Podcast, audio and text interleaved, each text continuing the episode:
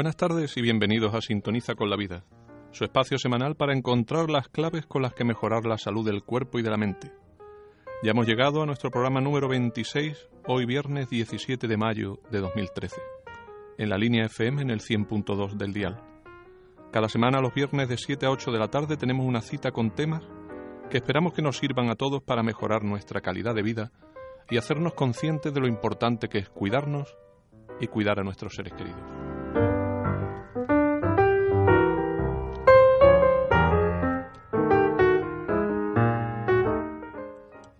En el micrófono Jesús Márquez trataré la divulgación de temas de salud de forma que podamos extraer enseñanzas prácticas y útiles para el día a día.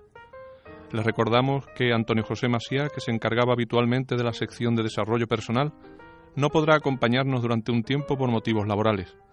Precisamente está llevando a la práctica aquello de lo que tanto nos ha hablado estos meses atrás. Le deseamos mucho éxito y que pronto pueda reincorporarse a su sección. No es un adiós, sino un hasta pronto. Un saludo y gracias por todo querido amigo.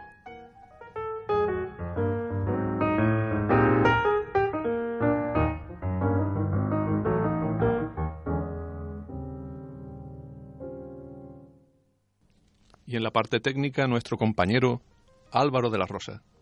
Pueden realizar preguntas a través del correo del programa sintoniza con la vida Estamos en Facebook con el nombre Sintoniza con la vida y en Twitter como arroba sintoniza vida. Les recuerdo que ya hemos subido la grabación de los 25 primeros programas al portal de audios iVoox, en el canal Sintoniza con la Vida. En la página web La Línea FM pueden escuchar en directo las emisiones de la cadena y descargar los programas del podcast de la emisora. Los enlaces los hemos subido a varios perfiles de Facebook, Linenses de la Radio, Sintoniza con la Vida y Jesús Márquez Rivera.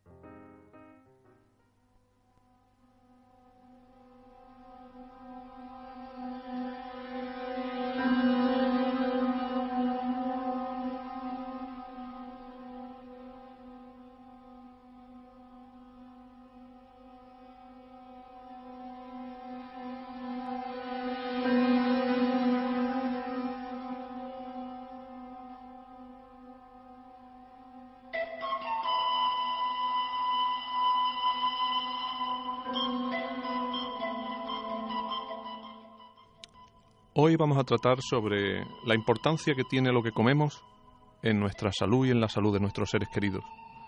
Y vamos a, uno de los aspectos que más nos gustan en este programa, que, es la, precisamente volver los ojos al pasado, al pasado en este caso reciente, porque algunas veces hemos ido hasta la India de la Ayurveda y la China milenaria, pero en esta ocasión vamos a quedarnos en el siglo XX, el siglo pasado y vamos a ver algunos de los estudios más importantes que se hicieron a principios del siglo XX sobre las experiencias eh, con alimentos crudos y alimentos cocinados, sobre todo con animales, pero también con personas. Y después vamos a, visitar eh, uno de los episodios de la historia reciente más interesantes que nos pueden iluminar sobre muchos aspectos de nuestra salud y que ya hemos tratado, pero ahora, ahora vamos a revisarlo y a ampliarlo un poco que es el caso del doctor Weston Price, conocido en el mundo sobre todo anglosajón como el Darwin de la nutrición humana.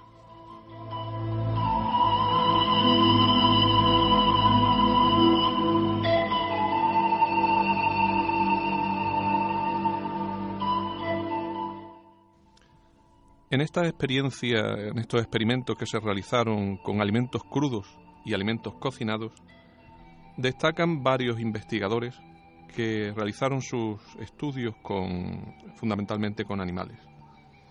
En las últimas décadas eh, se, ha reavivado toda esta, polémica por el aumento impresionante de, de la incidencia de las enfermedades crónicas y degenerativas. Ya a principios del siglo XX se realizaron numerosos estudios, como hemos dicho, que confrontaron eh, diversos aspectos de la salud a partir de una dieta rica en crudo o en alimentos cocinados.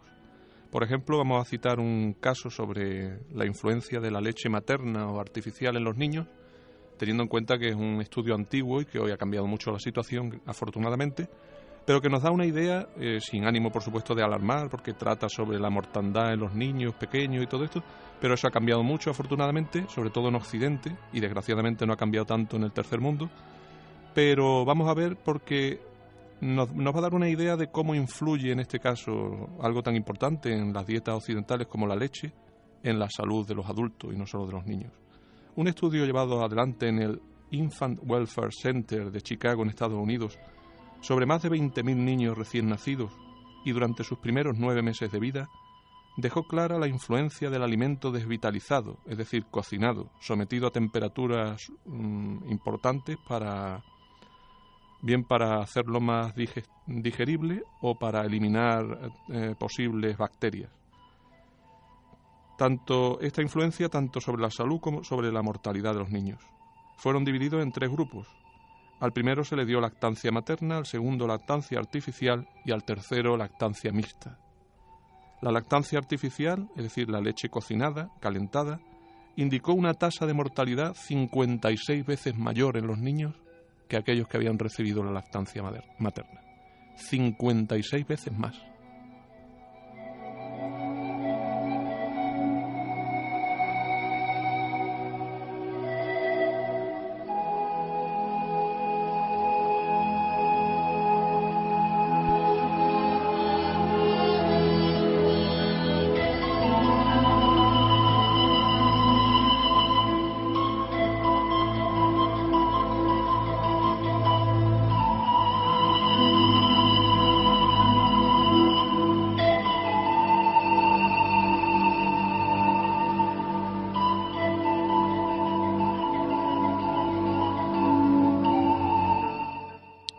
Hemos visto este estudio sobre niños y ahora vamos a ver algunos de los más famosos que se realizaron con animales, que es evidente que no se pueden extrapolar tal cual a los seres humanos, pero sí son interesantes cuando coinciden con, otros estudios que se han realizado con humanos y cuando también coinciden en cierta forma con el sentido común, que no es que sea infalible, pero que sobre todo cuando lo experimentamos en nuestra propia vida, pues ya nos dan una, por lo menos una intuición de por dónde van las cosas. El más conocido es el de los gatos de Pottinger. Entre 1932 y 1942, es decir, durante 10 años, el doctor Francis Pottinger comenzó en California uno de los estudios clínicos más fascinantes en el campo de la nutrición. Su estudio duró 10 años, cubriendo cuatro generaciones de más de 900 gatos. En este estudio pionero, el doctor Pottinger simplemente controló el alimento que consumían los gatos, dividiéndolos en cuatro grupos. El grupo original se alimentó con leche cruda, sin pasteurizar, aceite de hígado de bacalao y desechos de carne cocinada. Los otros dos grupos se alimentaron con carne sin cocinar, leche pasteurizada, uno, y el otro con carne cocinada y leche pasteurizada respectivamente. El cuarto grupo se alimentó con carne cruda sin cocinar y leche cruda sin pasteurizar, es decir, lo que normalmente tendría un gato en su entorno o parecido. Decir, no, tanto la leche, pero sí alimentos sin, sin cocinar. Las observaciones del doctor Pottinger hubieran conmocionado las bases de la medicina moderna. Sin embargo, su trabajo, como el de muchos otros, ha sido ignorado o al menos todavía no ha sido suficientemente eh, estudiado y suficientemente aceptado. Con mucho cuidado registró sus observaciones con medidas y fotografías. En el grupo de gatos que se alimentó solo con alimento crudo, no se presentaron enfermedades crónico-degenerativas. Esto es importante, porque hay médicos que recomiendan una dieta cruda, naturalmente no carne y no el pescado, sino muy rica en fruta, en verdura, en nueces, en, en algunos cereales que se pueden consumir o casi crudos o prácticamente muy poco cocinados. Repito, en el caso, en el grupo de los gatos que se alimentó solo con alimento crudo, es decir, sin cocinar, no se presentaron enfermedades crónico-degenerativas. Los gatos envejecieron normalmente y no presentaron problemas de movilidad. Murieron a edad madura y vivieron mucho más tiempo que los gatos de otros grupos. En la primera generación de los grupos que comieron alimentos cocinados, los gatos mostraron síntomas de enfermedades crónico-degenerativas que todos conocemos como alergias, asma, artritis, cáncer, cardiopatía, tiroides, hígado, riñón, caries o bien osteoporosis. La segunda generación mostró las mismas enfermedades pero mucho más severas. En la tercera generación la mayoría de los gatitos nacieron enfermos y murieron a los seis meses. En la cuarta generación se tuvo que detener el estudio porque los gatos resultaron estériles y no se pudieron reproducir. Al sacar sus conclusiones el doctor Pottinger informó que el factor nutricional oculto tendría que ser una sustancia reactiva al calor.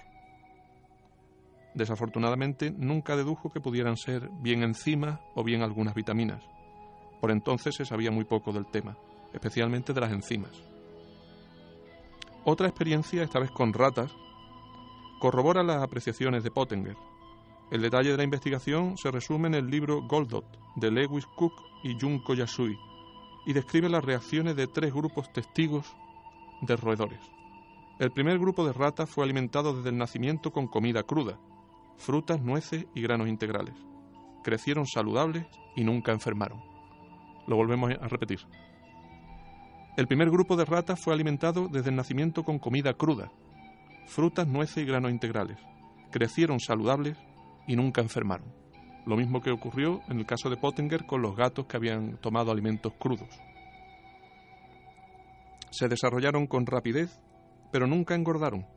Tuvieron una convivencia sana y una descendencia saludable. Esto de la convivencia sana es muy importante porque vamos a ver cómo afecta la, nutrición, incluso en los animales, al comportamiento, sobre todo a la violencia. Siempre convivieron en armonía. Cuando alcanzaron la edad madura, equivalente a los 80 años en humanos, se sacrificaron a las ratas y se les practicó la autopsia. A esta avanzada edad, los órganos, glándulas, tejidos y todo su cuerpo reflejaban un estado perfecto, sin señales de edad. El segundo grupo de ratas se alimentó con una dieta promedio de los humanos, con pan de harina refinada, alimentos cocinados, leche, refrescos, pasteles, vitaminas y medicinas. Durante su vida estas ratas se hicieron gordas y desde temprana edad sufrieron resfriados, neumonía, visión disminuida, cataratas, enfermedades cardíacas, artritis, cáncer y muchas más.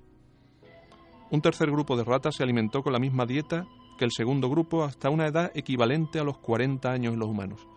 Y aquí vamos a entrar en uno de los aspectos más fascinantes de este estudio que se realizó con ratas. Es decir, estas ratas fueron alimentadas hasta el equivalente a lo que serían los 40 años en un ser humano. Y fueron alimentadas con una dieta, podríamos llamarla occidental, y desarrollaron todas esas enfermedades. Resultaron con los mismos síntomas y también tuvieron eh, las mismas enfermedades que el segundo grupo y fueron ratas agresivas, al grado de tener que separarlas para que no se mataran entre sí. Al final del periodo de este tercer grupo de ratas se sacrificaron solamente una parte y se encontró el mismo deterioro que en el segundo grupo de ratas, es decir, que se había alimentado toda su vida con dieta cocinada. Pero estos investigadores tuvieron una intuición, una idea extraordinaria que fue este último grupo, que había sido alimentado con alimentos cocinados, eh, dejaron la mitad del grupo y comenzaron a alimentarlo ahora con una dieta cruda, a ver qué es lo que pasaba. Al final de este periodo inicial, el grupo superviviente de ratas se sometió a un, ayuno estricto. Ya vimos en el programa pasado, eh, en el libro del doctor Cidón Madrigal, la relación que nos hacía del proceso que que vivía el, organismo humano cuando se sometía a un ayuno, cómo se movilizaba, cómo se producía la autofagia, es decir, la limpieza de, de, toda la basura que había acumulada, restos de proteínas, grasas, adheridas, etcétera, por todo el cuerpo. Entonces estos investigadores sometieron a las ratas a un ayuno estricto, dándoles solo agua durante varios días. A continuación se alimentaron con una dieta cruda, similar a la del primer grupo, es decir, la que no había padecido enfermedad. Esta dieta se alternó con periodos de ayuno y al cabo de un mes la conducta general cambió totalmente. Es decir, esas ratas, que habían tenido que ser aisladas para que no se mataran entre ellas por la violencia que le producía aparentemente esa alimentación, eh, al recuperar una dieta cruda, volvieron a comportarse con cierta normalidad y pudieron volver a, a convivir sin problemas. Sobrevivieron hasta un equivalente de 80 años en humanos, y cuando se les practicó la autopsia, no se encontraron señales de deterioro o decadencia en sus partes internas y externas. Es decir, en los primeros 40 años habían desarrollado una enfermedad, un estado de salud bastante lamentable, con todas las dolencias y tal. Pero en esos 40 años equivalentes a humanos, eh, en la segunda mitad de su vida, habían aplicado el ayuno y una dieta cruda, con lo cual su cuerpo eh, había sido capaz de regenerarse de, todo, de todos los problemas. Es interesante porque ahora aparecen en muchos documentales y se suele escuchar muy a menudo, poco más o menos que si durante el embarazo de tu madre, durante tus, los años que vivieron tus padres hace siglos, o, o tus abuelos, sufrieron tal cosa o tal cosa, tú ya estás condicionado y no puedes hacer nada para resolverlo. Incluso si no tuviste una buena alimentación de niño, eso ya queda marcado, lo mismo psicológicamente que físicamente, o algún trauma infantil, ya eso no tiene solución. Y estamos viendo que los nuevos estudios de neurociencia y de medicina nos dicen precisamente lo contrario, que lo que pensamos, lo que sentimos y lo que hacemos, es decir, el ejercicio físico que hacemos y lo que comemos, es capaz de, darle la orden a nuestro, nuestro cerebro, es capaz de darle la orden, darse la orden a sí mismo y al resto del cuerpo para empezar la regeneración de, de todo el organismo.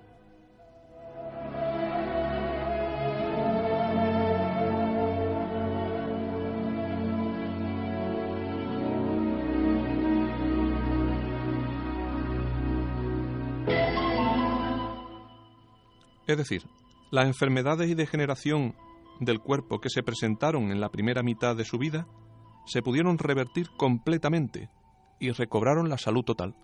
Insistimos en esto. Esa mala salud que habían adquirido por sus hábitos, en este caso impuestos por los investigadores, evidentemente, porque eran ratas, pero esos hábitos, pasándolo al, equivalente humano, que durante eh, los 40 años que serían en un humano la primera mitad de su vida habían llevado y que habían desencadenado por una serie de enfermedades, de conductas violentas y todo eso, fueron capaces de, de revertirse por completo, llevando la otra segunda mitad de su vida con una serie de, de imposiciones de una lo que sería entre nosotros una vida sana, basada en el ayuno y en una dieta adecuada.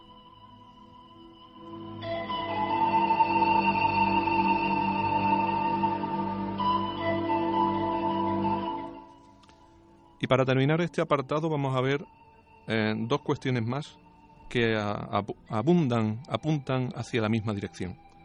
Sin necesidad de realizar experimentos, los criadores de cerdos, que es el animal que más se parece al ser humano, esto eh, por supuesto siempre se, se presta a bromas, ¿no? Pero es cierto que hemos escuchado muchas veces en televisión y en, los medios en el resto de medios de comunicación que los órganos de los cerdos y todo eso se están, se están utilizando para trasplantes o se están intentando utilizar porque se parecen muchísimo la carne y ciertos aspectos de la naturaleza del cerdo se parecen mucho al ser humano. Los criadores de cerdos conocen bien la diferencia entre alimentar a sus animales con crudos o con cocidos o cocinados. Si suministran papas crudas, patatas crudas, alimento fisiológico del cerdo, estos no engordan, en cambio, si transforman las patatas por acción del calor, cociéndolas, esta alimentación genera un efecto visible en generando obesidad en los cerdos. Entonces se puede utilizar para, el engorde. Pero si la, idea es tener un cerdo eh, saludable que produzca una carne más saludable, se le dan normalmente alimentos crudos. Y finalmente vamos a citar una investigación. Hemos visto animales, los gatos, pero estaban en cautividad las ratas evidentemente en cautividad, y ahora vamos a ver a un investigador que estudió a los animales en cautividad, pero recién ya animales de, gran tamaño, pero eh, cuando fueron atrapados en, su entorno y llevados a zoológicos y a sitios del, tipo de zoológicos, circos, etc.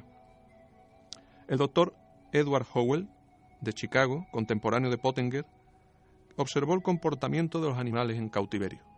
Es muy interesante esto en las recomendaciones que se hacen para que las personas, por ejemplo, que sufren depresión, abandonen la vida que podría ser encerrada en su casa. Normalmente la depresión lo que, lo que hace es que las personas busquen el aislamiento y el sentirse protegido en su, en su hogar. Y precisamente lo que se recomienda es lo contrario, salir a la calle. Aquí sería podríamos hacer un paralelismo con la vida de un animal en libertad o en, o enjaulado, en un zoológico el, comportamiento del animal cambia por completo. El doctor Howell advirtió que a inicios del siglo XX, cuando se construyeron los primeros zoológicos para albergar a los animales salvajes capturados, la tasa de mortalidad entre ellos era altísima. Naturalmente los animales en su hábitat natural comen todo crudo, pero en cautiverio se alimentaban con alimentos cocinados y padecían muchas nuevas enfermedades, desconocidas en el mundo salvaje. De esto también deberíamos tomar nota a la hora de alimentar a nuestras mascotas, porque en, millones de años de evolución nunca han, tenido alimentos, naturalmente, alimentos cocinados. Así que es importante, eh, por supuesto siempre consultando con el veterinario o con el especialista, intentar aportarles una, una cierta cantidad de alimentos crudos. Pero esto, como siempre, lo dejamos en manos de los especialistas, de los expertos que son los que saben de este asunto. Howell encontró que el contenido de enzimas en la saliva de los animales en estado salvaje era casi nulo o directamente inexistente. Por el contrario, los animales cautivos alimentados con comidas cocinadas, mostraban un alto contenido de enzimas en su saliva. Su organismo se veían obligado a movilizar enzimas de otros órganos para poder digerir los alimentos cocinados. Cuando se cambiaron sus dietas por alimentos crudos, se redujo el contenido de enzimas en su saliva y también descendió la tasa de mortalidad en forma significativa. Sobre esto hay dos cuestiones para terminar este apartado que me gustaría destacar. En primer lugar, es, por ejemplo, la importancia de la vitamina C en, la salud de los animales y por supuesto en la de los humanos. Pero en este caso vamos a ver la salud de, los, de dos animales, la cebra y los gorilas.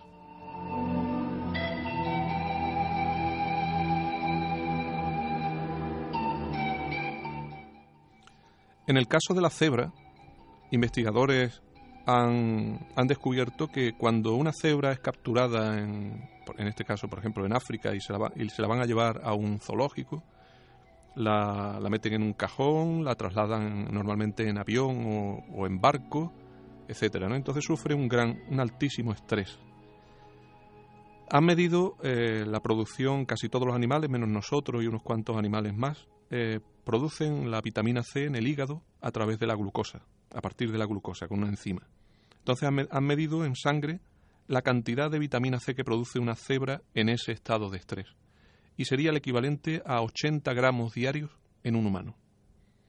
En el caso, por ejemplo, de los gorilas, cuando se les llevó a, a los zoológicos, la dieta que se le daba era muy pobre. Me parece que un gorila puede comer entre 200 y 300 tipos de frutos y plantas en su entorno natural. Entonces eso se vio totalmente reducido en los zoológicos y se dio un caso muy curioso, interesante, también para nosotros, y es que los gorilas empezaron a morir de infarto, cosa que era totalmente desconocida en su hábitat natural. En el momento en el que en los zoológicos se le ha repuesto en lo posible la riqueza y la variedad, sobre todo rica en, vitaminas, fundamentalmente la vitamina C, la incidencia de los infartos prácticamente ha desaparecido.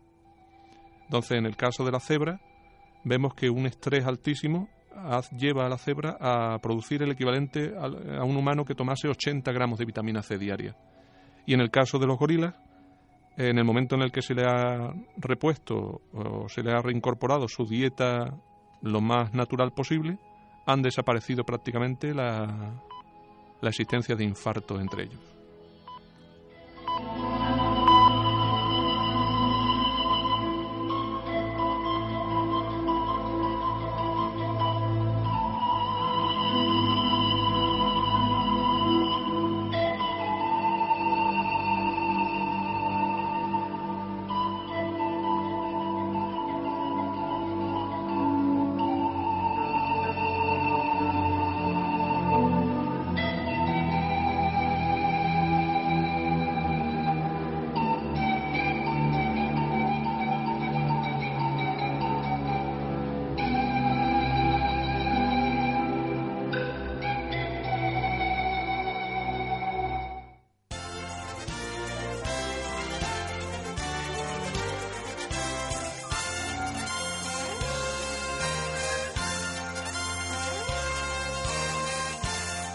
100.2 de tu dial, la línea FM, tu radio. Carpintería de Madera 2001. Instalación en domicilio en menos de 5 horas. Cocinas de todo tipo, dormitorios de matrimonio y juvenil, muebles de salón, puertas de interior y exterior, frentes de armario y roperos empotrados, muebles de baño, muebles rústico de todo tipo de diseño, suelos de parquet, vigas rústicas tallado en madera y escaleras, presupuestos sin compromisos y adaptados a su economía. Estamos en Manuel de Falla, nave 62. Teléfonos 956 17 48 75 o 639 74 20 83. Te esperamos.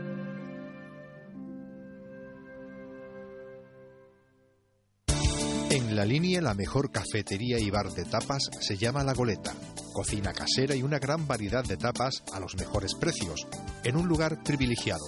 La Goleta. Nos encontramos en Julián Besteiro, local 3, frente al Puerto Nuevo.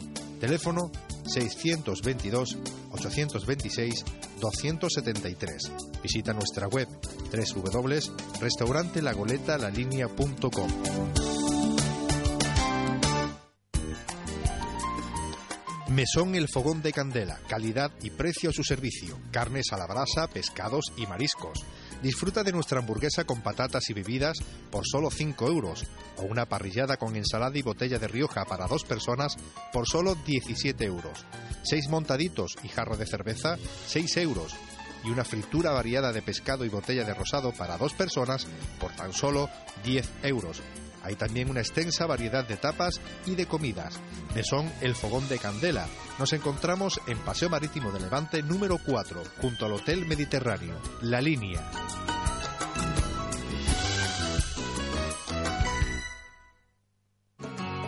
Con las frutas y las verduras no te la juegues. Visita la Gran Frutería, abierto desde las 7 de la mañana hasta las 9 y media de la noche, ininterrumpidamente. Hacemos zumos de granada, naranjas, surtido de frutas y verduras de la mayor calidad. Te garantizamos la calidad en todos nuestros productos. La Gran Frutería. Nos encontramos en calle Muñoz Molleda, nave número 4. La línea.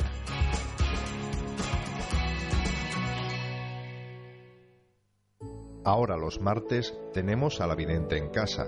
Podrás llamar y consultarle todo lo que te inquieta. La hora mágica con Inmaculada. Todos los martes de diez y media a once y media de la mañana en la línea FM. La información sobre la Semana Santa linense la tienes en la línea Cofrade, programa dirigido y presentado por Juan Antonio Ruiz. Todos los martes de 8 a 9 y media de la noche la línea Cofrade, la línea FM.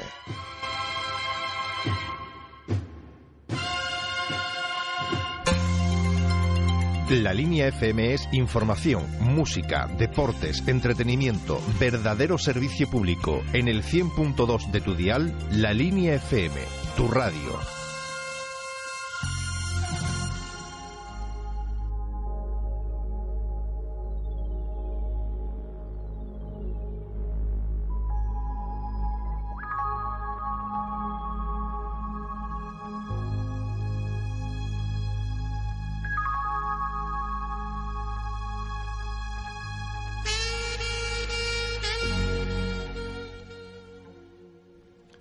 En nuestra sección de Historia con Salud vamos a conocer a un médico que ya vimos en programas anteriores, el doctor Weston Price, conocido como el Darwin de la nutrición humana.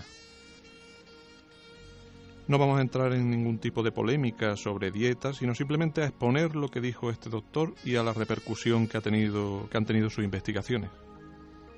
Vamos a ver lo que dijo y a buscar puntos de coincidencia con las dietas que sabemos que funcionan, que son la mediterránea y la japonesa o, también okinawense, una mezcla de las dos. No importa si, por ejemplo, los Unza, el famoso pueblo en el que se basaron, uno de, posiblemente se basaron para realizar la película sobre Shangri-La, Horizontes Lejanos, no, la cuestión de si eran vegetarianos estrictos o no, o si los esquimales comían solo carne y grasa animal, especialmente de, mamíferos marinos y de, y de pescado, son polémicas estériles para lo que nos jugamos aquí, que es mucho. Es decir, no podemos, a la hora de realizar una dieta basada, por ejemplo, en, los esquimales, eh, que durante un tiempo se puso de moda, eh, hay que tener mucho cuidado porque mm, el estudio de la dieta no es solamente lo que comen, sino es el entorno, el frío que hace, la necesidad de calorías que tienen la actividad física que realizan, algunas cuestiones étnicas o raciales que tienen una importancia, por ejemplo, en el caso de, de los pueblos orientales sería un, casi generalizada intolerancia a la lactosa de la leche. Son aspectos que muchas veces que si no, se nos quedan fuera de nuestra consideración y nos embarcamos directamente en un experimento de ese tipo, puede afectarnos seriamente a la salud. Por eso lo, importante es que nos informemos, porque la salud en última instancia está en nuestras manos, pero también es muy importante que consultemos al médico y al farmacéutico sobre cualquier duda o aspecto que tengamos, especialmente si estamos tomando medicación y naturalmente si estamos enfermos. ¿Quién fue y qué hizo Weston Price? El doctor Price nació en 1870 y murió en 1948. Fue un dentista que se hizo famoso por sus teorías que establecían una relación directa entre la nutrición, la salud dental y la salud corporal. Decía Price que el estado de los dientes de una persona hablaba mucho sobre el estado de la salud general de la mente y del cuerpo. De alguna forma era una avanzada de los problemas de salud que se podían presentar. En 1939 publicó su libro Nutrición y Degeneración Física, en el que narraba sus viajes por todo el mundo detallando sus hallazgos acerca de las dietas de distintos pueblos.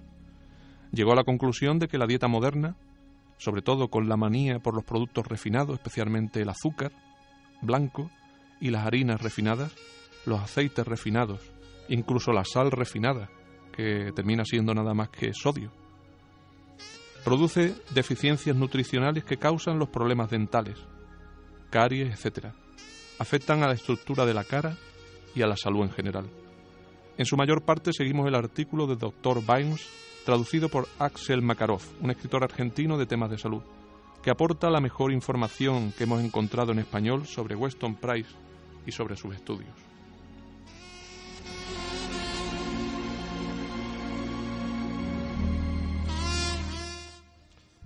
En nuestra época hemos avanzado bastante con las enfermedades infecciosas, pero las crónicas y degenerativas siguen esperando una respuesta exitosa por parte de la medicina occidental. De hecho, ya son una verdadera, una auténtica plaga y se esperan algunas de ellas, como el Parkinson o el Alzheimer, que en los próximos 20 años se duplique y hasta se triplique el número de casos. Así que no estaría mal que prestáramos atención al aviso que nos lanza el doctor Price desde la primera mitad del siglo XX. Price notó que sus pacientes estaban sufriendo cada vez más enfermedades crónicas y degenerativas. También notó que sus pacientes más jóvenes tenían cada vez más los arcos dentales deformados, los dientes torcidos y más caries. Y todo a partir de un momento aproximadamente. Esto realmente le preocupó porque no había, no había visto algo así 10 o 15 años antes. Es decir, su práctica médica le llevó a constatar que en un momento determinado sin saber exactamente el, tiempo, pero aproximadamente había empezado a notar que sus pacientes iban empeorando tanto en su salud dental como en su salud general.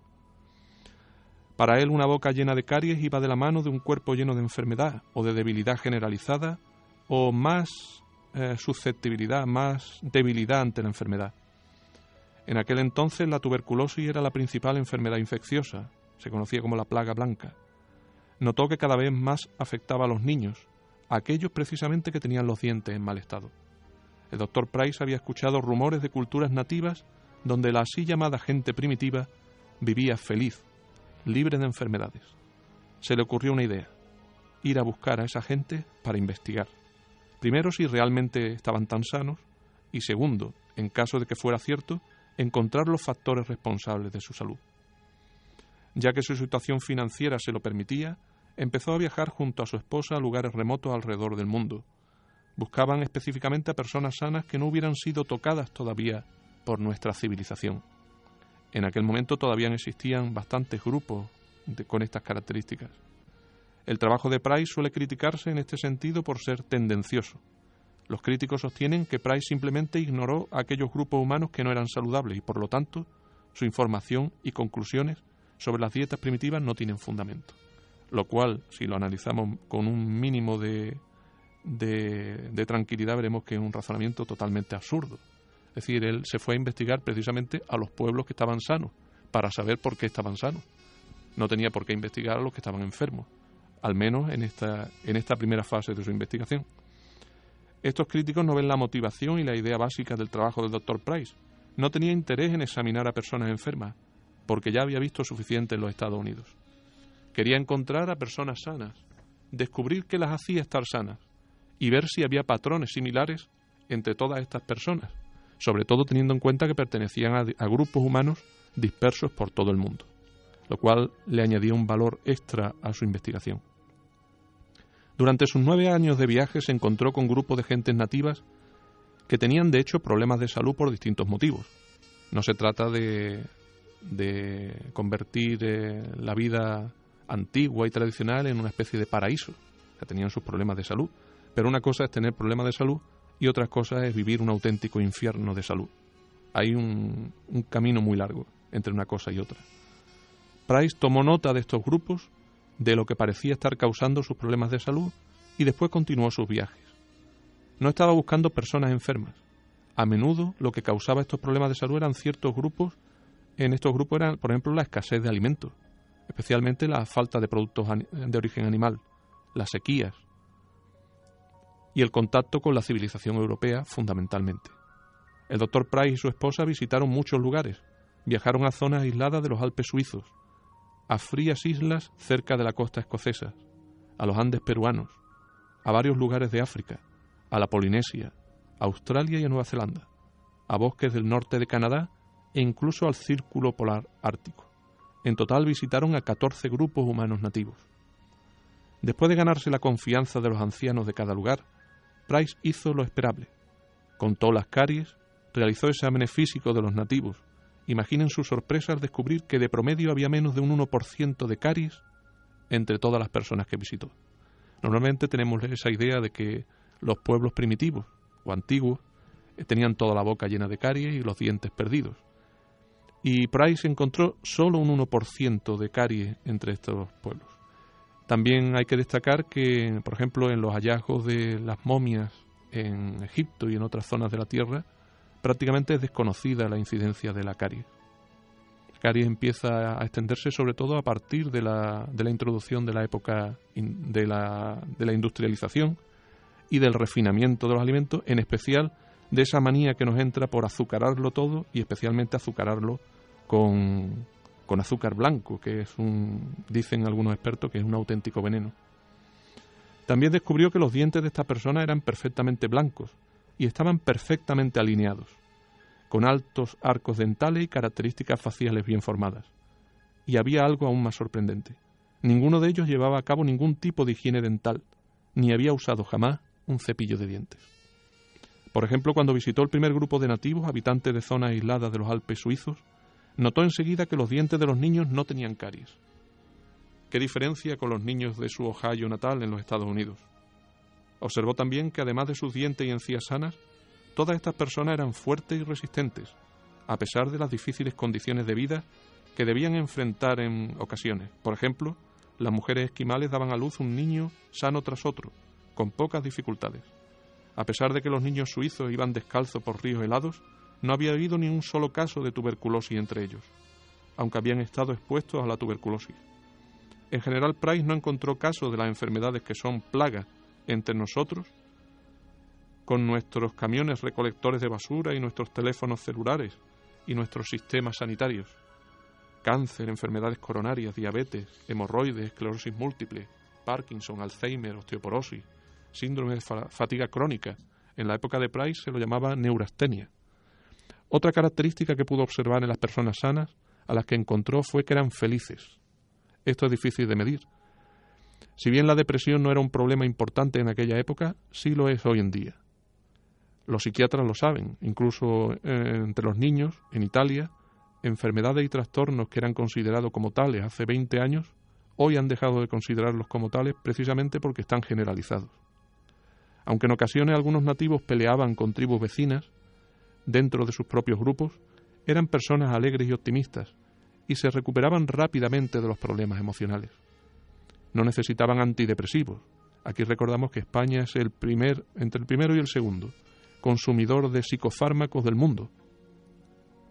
Para que no piensen que el señor, que el doctor Price inventó todo esto, llevó con él una, un artefacto moderno para dejarnos eh, testimonio de su investigación e increíbles conclusiones una cámara de fotos. Junto con su esposa sacaron más de 18.000 fotos. Muchas de ellas están en su obra maestra, que ya hemos mencionado, Nutrición y Degeneración Física. Muestran a gentes nativas de todo el mundo sonriendo ante la cámara, con sus dientes y brillantes dientes perfectos. ¿Qué comían estas personas? Como hemos visto, eh, el doctor Price y su esposa eh, dieron un auténtico paseo por toda la Tierra. Además de, examinar a los nativos, el doctor Price recolectó mucha información sobre sus culturas y costumbres distintivas, y estas descripciones ocupan muchas páginas de su libro. Observó con mucho detalle lo que estas personas comían, ya que sospechaba que la clave de una buena salud y de unos dientes sanos estaba en una alimentación saludable. Se sorprendió al descubrir que dependiendo de la gente y del lugar donde vivían, los habitantes nativos consumían dietas muy diferentes entre sí.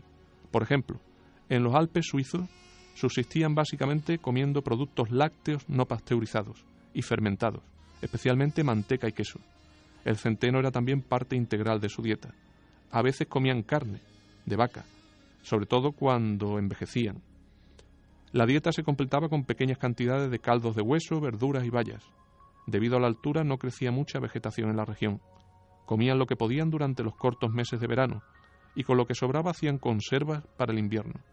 Los alimentos principales, sin embargo, eran el queso entero, la manteca y el pan de centeno. Aquí vemos uno de los aspectos más interesantes sobre los pueblos que viven todavía bien y, mucho tiempo y con buena calidad de vida. Y es que hay una cierta estacionalidad en sus costumbres. Es decir, hay una diferencia entre lo que comen en verano y lo que comen en invierno. Hay periodos en los que ayunan o comen menos y entonces todo eso a lo largo de los años va marcando la diferencia. Los pescadores gaélicos de las Islas Hébridas no comían productos lácteos, pero consumían buenas cantidades de bacalao y otros productos del mar, especialmente mariscos, cuando era la estación. Debido al suelo pobre, el único cereal que podía crecer era la avena, y formaba una parte principal de su dieta. Un plato tradicional considerado muy importante para los niños en etapa de crecimiento y para las mujeres embarazadas era la cabeza de bacalao rellena con avena y puré de hígado de pescado. Como dijimos anteriormente, debido al clima extremadamente frío, crecían muy pocas frutas y verduras en la región. Price notó que una chica gaélica quedó intrigada cuando le ofreció una manzana.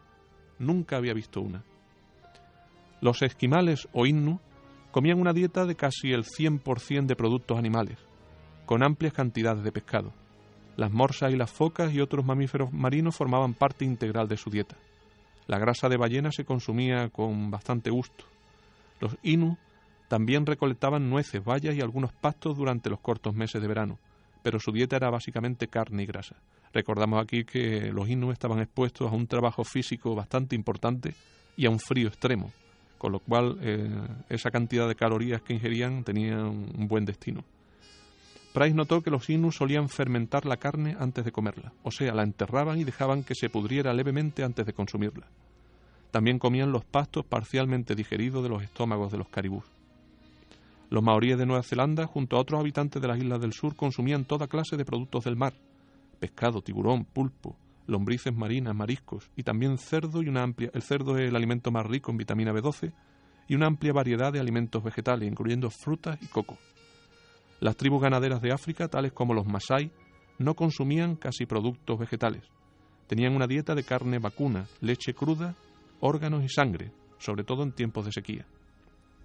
Los dinkas de Sudán, que según Price eran los más sanos de todas las tribus africanas, combinaban cereales integrales fermentados con pescado, junto a cantidades menores de carne roja, vegetales y frutas.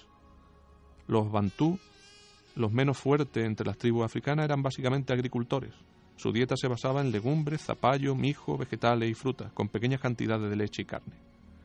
Por ejemplo, en el caso de los Masai, que lo tenemos en mente siempre por las películas eh, sobre cazadores en Kenia y todo esto, em, tienen una costumbre, además de tener esa, por tener esa dieta tan rica en carne, leche, incluso sangre, que es prácticamente animal, eh, toman, sin embargo, eh, aquí volvemos a insistir en el peligro en el riesgo de, incorporar costumbres de otros pueblos sin estudiarlas muy a fondo, porque ellos consumen un tipo de infusión de, acacia que es muy rica en la han analizado los científicos occidentales y es muy rica en saponinas.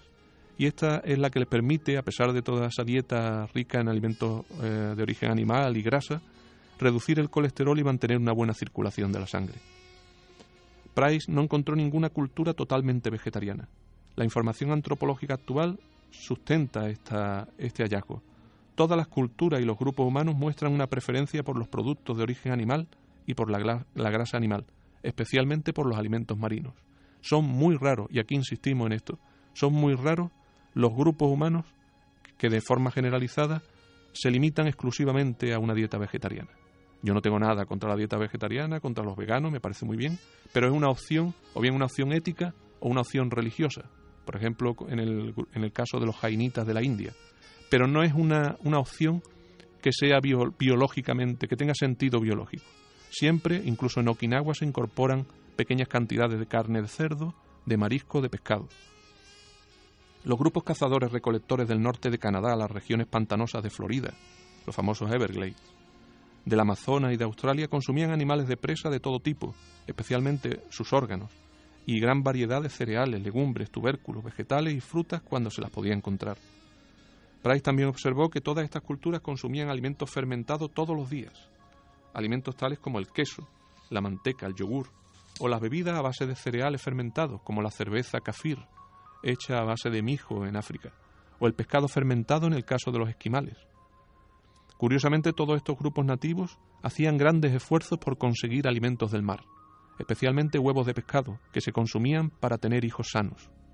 Incluso los habitantes de las zonas montañosas hacían viajes semianuales al mar para conseguir algas, huevos de pescado y pescado deshidratado. La langosta, rica en colesterol y vitamina D, era un alimento generalizado en muchos lugares, desde África hasta el Oriente. La última característica principal que descubrió Price en las dietas nativas era que eran altas en grasa, especialmente en grasa animal, ya sea de insectos, huevos, pescado, animales de presa o ganado domesticado. Los grupos nativos sabían que se enfermarían si no comían suficiente grasa. Otros exploradores, además de Price, también han hecho la misma observación. Por ejemplo, el antropólogo Stephenson, que vivió durante años con los esquimales y con los indios del norte de Canadá, notó específicamente cómo los indios se preocupaban especialmente por cazar caribús machos viejos, porque llevaban consigo una gruesa capa de grasa de 22 kilos en el lomo. Cuando esos animales no estaban disponibles y los indios se veían obligados a subsistir comiendo conejos, por ejemplo, que es un animal muy magro, aparecían trastornos eh, intestinales y hambre después de una semana de esa dieta. El cuerpo humano necesita grasa saturada para asimilar y utilizar proteínas, y las grasas saturadas animales contienen altas concentraciones de las vitaminas liposolubles, así también como ácidos grasos beneficiosos con propiedades antimicrobianas. Los alimentos que estas personas consumían eran, por supuesto, naturales y no procesados. No contenían conservantes, aditivos ni colorantes.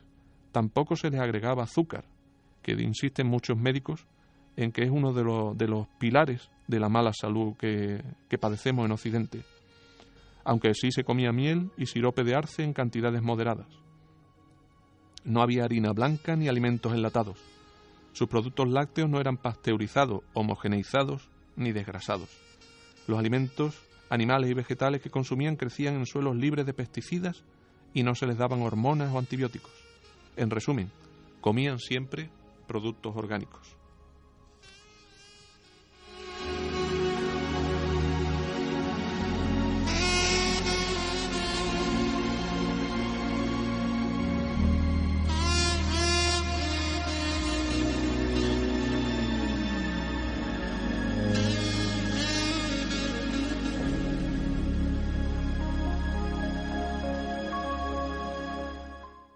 Las muestras. El doctor Price estaba deseoso de analizar químicamente los diferentes alimentos que estos grupos nativos consumían. Tuvo cuidado de obtener muestras de todo tipo para ser analizadas.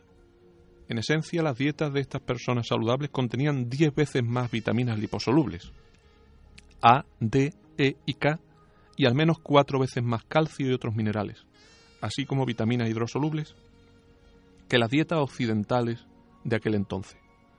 Debido al consumo de alimentos crudos y fermentados, incluidos productos animales crudos, Price observó que las dietas nativas eran altas en enzimas.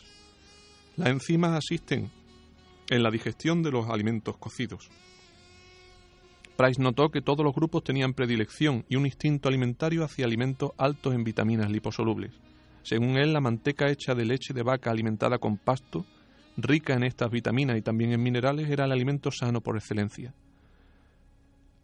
Las vitaminas liposolubles se encuentran en las grasas de origen animal, tales como manteca, crema, manteca de cerdo y cebo, y también en los órganos. Y para disipar otro mito común acerca de las tribus primitivas, sí vivían muchos años. Price sacó gran cantidad de fotos de personas primitivas sanas con las cabezas cubiertas de canas. Si bien no sabemos con exactitud cuántos años tenían, porque no había registro, por su apariencia seguro que tenían claramente en torno a los 60 años. Los aborígenes de Australia, por ejemplo, tenían una sociedad especial de los ancianos. Evidentemente, si no hubiera habido ancianos entre ellos en suficiente cantidad, no hubieran necesitado tal sociedad. Stephenson también cuenta que los esquimales eran muy longevos. Es verdad que la mortalidad entre los más jóvenes era mayor que en otros grupos. Se debía sobre todo al estilo de vida tan peligroso, más que a la dieta. Cuando alguien vive en el círculo polar ártico, por ejemplo, luchando constantemente con los elementos, con osos polares, deslizamientos de hielo, leones marinos, etc., evidentemente corre más riesgo de una muerte temprana que un agricultor en el centro de África. Otro error común es que la nutrición moderna, eh, en comparación con los grupos primitivos, es que las dietas eran, sus dietas eran altas en carne y grasa y por tanto debían sufrir todo tipo de enfermedades degenerativas, especialmente osteoporosis y enfermedades cardiovasculares. Los hechos, sin embargo, no apoyan esta idea. A pesar de algunos estudios realizados durante las últimas décadas que intentaron demostrar que la alta incidencia de osteoporosis entre los esquimales se debía a su dieta alta en proteína, otros estudios no encontraron tal relación. Resultó ser que los estudios negativos realizados con esquimales no se llevaron a cabo con esquimales que consumían las dietas tradicionales, sino con esquimales modernizados, que habían incorporado nuestra maravillosa dieta occidental, además de un alto consumo de alcohol, que lo que hace eliminar una gran parte de las vitaminas. El alcoholismo es un factor principal de la pérdida de calcio.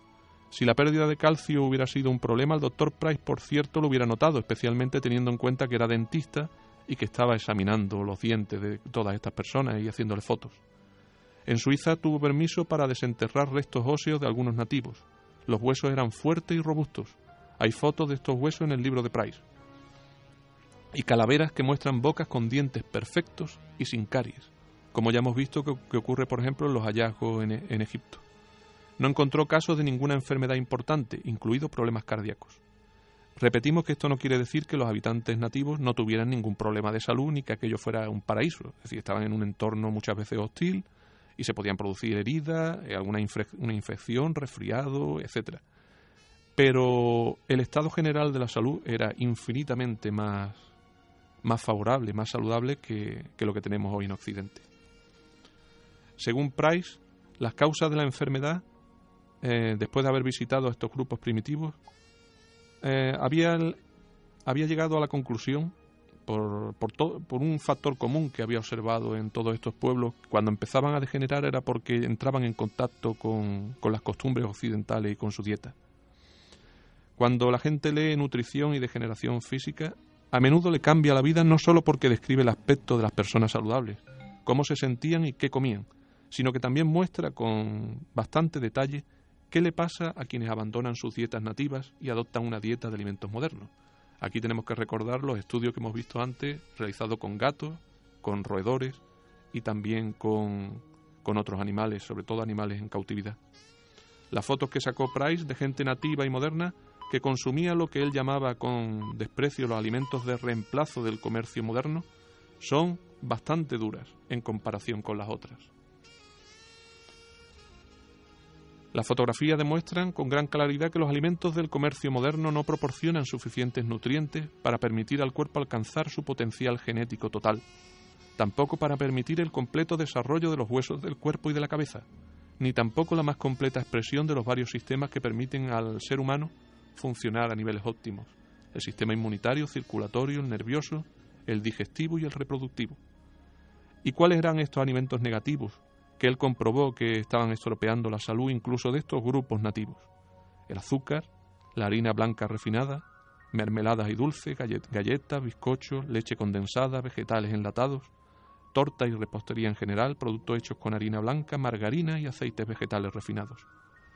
Price notó que en varios lugares en donde los alimentos modernos habían reemplazado a los tradicionales, la tasa de suicidio por, por dolores, curiosamente por caries, era altísima. Esto se conoce, en Occidente se conoce porque en, las guerras sobre todo en la Primera Guerra Mundial, donde los soldados estaban expuestos a un bombardeo constante, se produjeron, se producían bastantes casos de suicidio precisamente por dolores de muelas, que no podían ser atendidos. Los europeos blancos que vivían en África tenían que irse periódicamente por motivos de salud. Los niños nacidos allí debían ser enviados a otra parte varias veces durante su juventud para poder sobrevivir. Tal era el duro efecto de los alimentos modernos en aquellas personas. Pero es que los africanos nativos, cuando tomaban esa dieta occidental, también enfermaban igual que los, que los niños blancos. Como se mencionó antes, la mayor enfermedad infecciosa en aquella época era la tuberculosis, la plaga blanca. Price sacó varias fotos de niños, por lo general hijos de europeos o nativos que habían adoptado los alimentos modernos antes de que sus hijos nacieran. Estas fotos son bastante preocupantes en cuanto al efecto que produce incluso en los niños. Los habitantes nativos de Hawái son un ejemplo trágico de este cambio de dieta. Price estuvo en las islas hawaianas como parte de sus viajes. Notó, por supuesto, que los hawaianos que comían su dieta tradicional de coco, pescado, mariscos, taro, batatas y frutas frescas eran fuertes y sanos. Hoy en día, sin embargo, la salud de los nativos de Hawái es escalofriante y tenemos esa imagen del hawaiano obeso, que es reciente, es moderna, no, no se daba en los, en los hawaianos antiguos. La obesidad y la diabetes se han convertido en auténticas plagas en Hawái. Debido a que las carnes enlatadas con nitratos son un alimento muy popular allí, la tasa de cáncer de estómago es una de las más altas del mundo.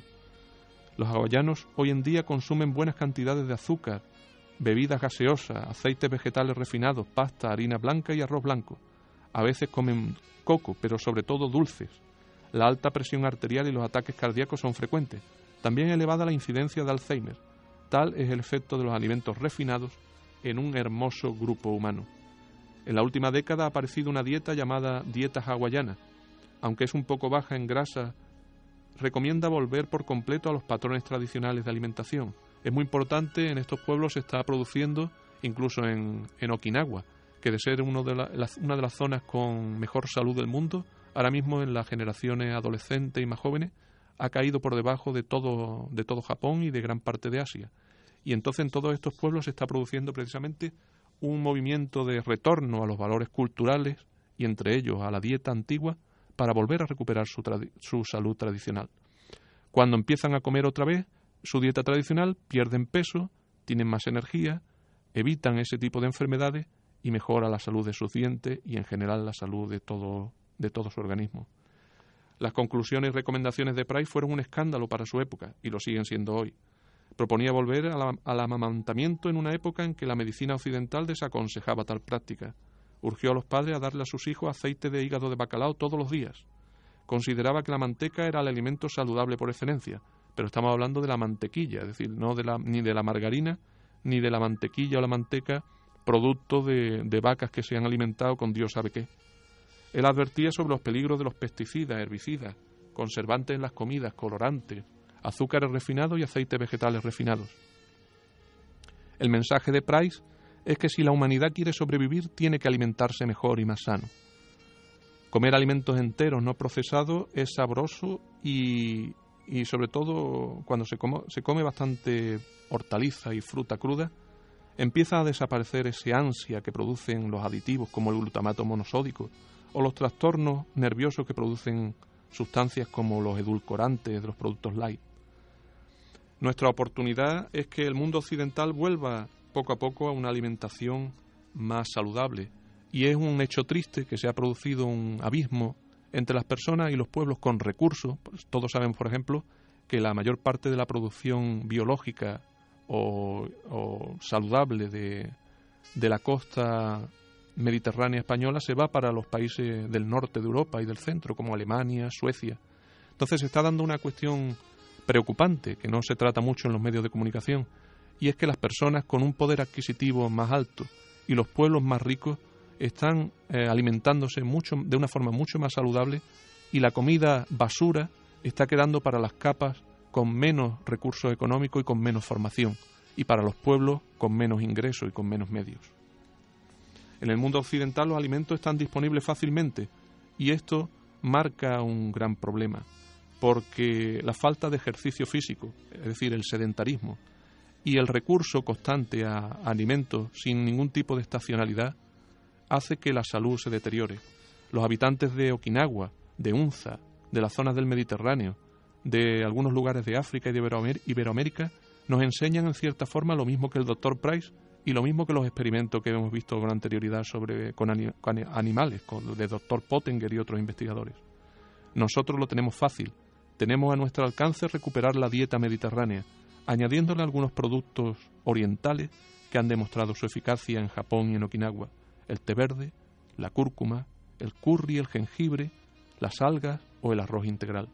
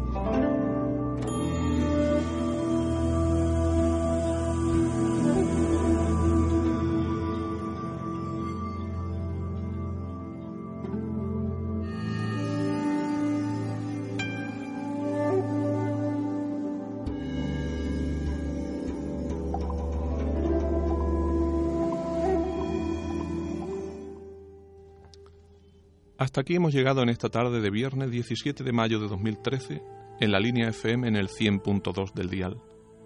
Gracias a todos los que nos han acompañado.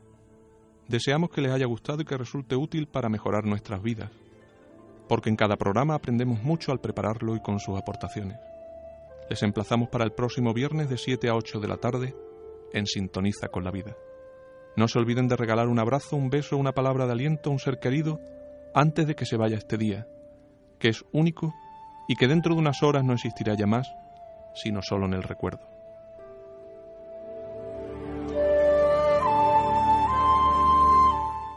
Terminamos con una frase de Albert Einstein sobre el valor del misterio para la vida. No todo debe ser razón, porque la vida tiene mucho de emoción, tanto en el arte como en la misma ciencia. En una época de excesivo racionalismo y adoración por la ciencia, uno de sus genios científicos nos avisa.